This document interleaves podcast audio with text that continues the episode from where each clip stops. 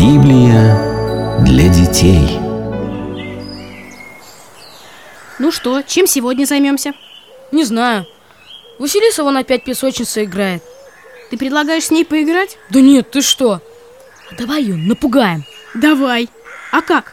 Давай наденем простыни, незаметно подкрадемся и выскочим на нее, как будто мы привидения. Точно! Сейчас я построю хороший замок. Светлый, без привидений. Так что моей принцессе там будет жить хорошо, не страшно. Василиса. Мы пришли за тобой. Тебе пришел конец.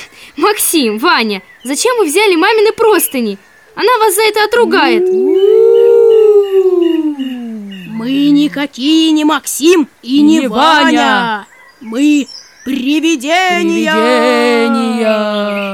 А я не Василиса, я охотник за привидениями. Ты что, совсем не испугалась? Вань, а чего мне вас бояться? Но ты же не знала, что это мы. Мы накрылись простынями и голоса изменили. А я ваши голоса все равно сразу узнала. Вы как их не меняете, все равно это ваши голоса. Не, ну так неинтересно. Иван, ты зачем чистые простыни взял? Я же их только что постирала. Я же говорила, мама ругаться будет. Мы их не испачкали, тетя Оля. Мы просто ими накрылись. Ну, мам, мы хотели в привидения поиграть. Ой, взрослые мальчики, а занимаетесь ерундой. Вот что, повесьте простыни на место и идите все сюда. Продолжим читать Евангелие. Ну, конечно, мам. Ну что, вы готовы? Да. Да. Помните, что мы читали в прошлый раз? Да, мы читали про то, как Иисус исцелил сына царского слуги, даже не видя его. И еще про то, что в Назарете, городе, где жил Иисус, ему никто не поверил. То, что все знали его с детства и думали, что он просто сын плотника Иосифа. А еще они хотели схватить Иисуса и не смогли, хотя он был среди них. Верно. А теперь слушайте дальше. И пришел Господь в Капернаум, город Галилейский, и опять в субботу пришел в одну из синагог.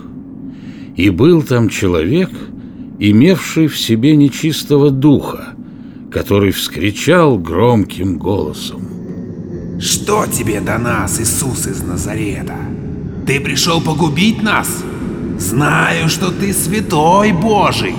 Но Христос строго сказал ему, Замолчи и выйди из человека.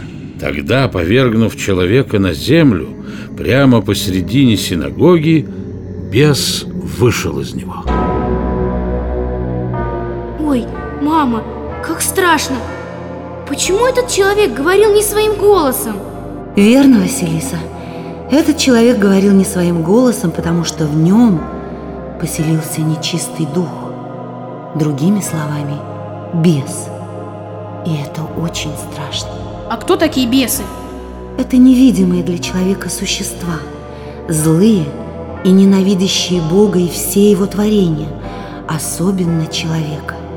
Собственно, это наши главные враги. А откуда они взялись, эти бесы? Когда-то они были добрыми ангелами, но были соблазнены самым главным ангелом по имени Люцифер. Он возгордился и решил сам стать Богом. Эти ангелы восстали против Бога, но были сброшены с небес и превратились в злых нечистых духов, врагов Бога и человека. Ой, как страшно, мама. Не бойся. Нас от них защищает Бог и Его святые ангелы. И если мы не будем своими дурными поступками отдаляться от Бога, то нечистые духи не смогут причинить нам никакого вреда. Ведь они совершенно бессильны против Бога. Тогда все увидели, как Иисус одним словом выгнал беса из человека, между собой люди начали говорить. Что же ты за слово, которым он со властью и силой повелевает нечистым духом, и они выходят? И молва об Иисусе, как о великом пророке, разошлась по всей Галилее. Выйдя же из синагоги, Господь пошел в дом Симона Петра. Там, в сильной горячке, лежала его теща. Господи, у тещи моей сильная горячка. Если хочешь, исцели ее.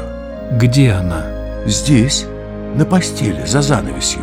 Встав над ней, Христос запретил горячке, и болезнь тотчас же оставила ее, так что не осталось даже слабости, которая бывает у больных в течение нескольких дней. Что случилось? Почему я лежу? Лежи, лежи. Ты еще слаба после болезни. Я была больна, а теперь я здорова.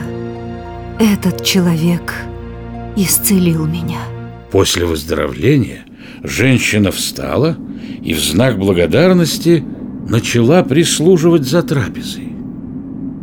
А что было дальше? Слушайте и узнаете.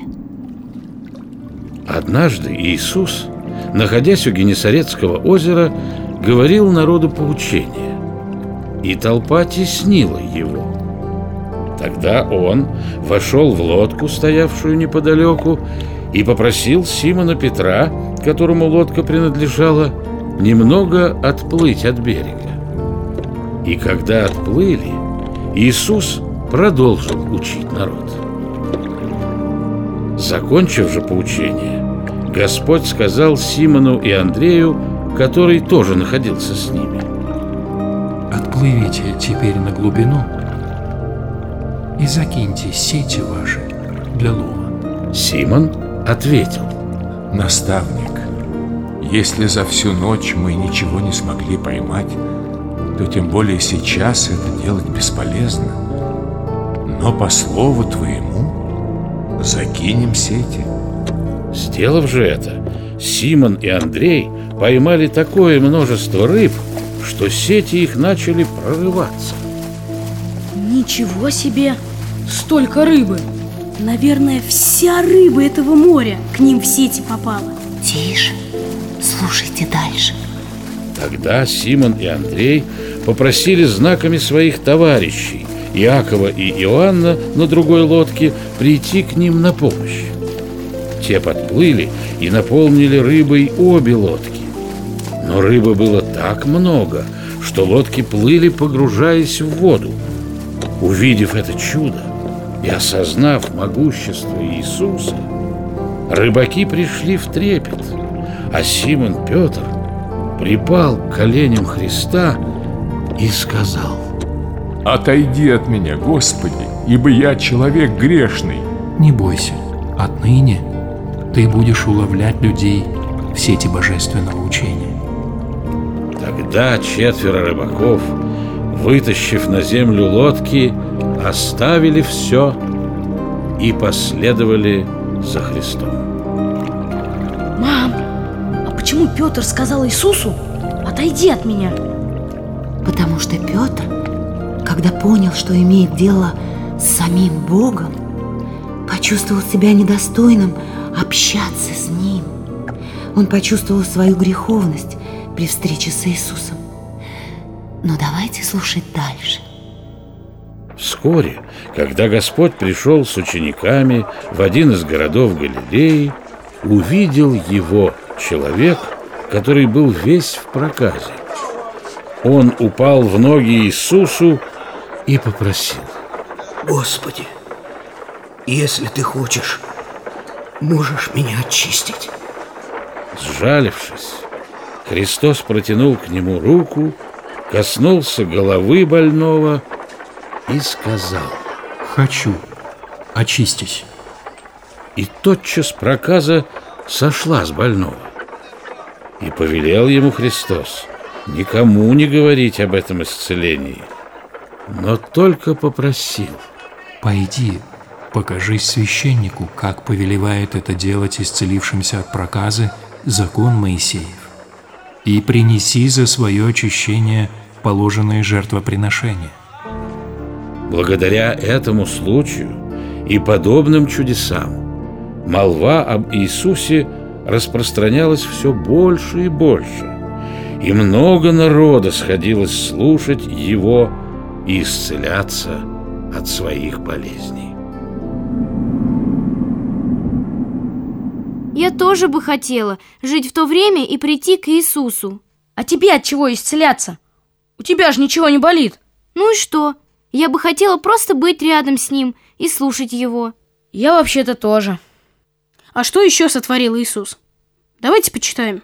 Обязательно почитаем. Только в следующий раз.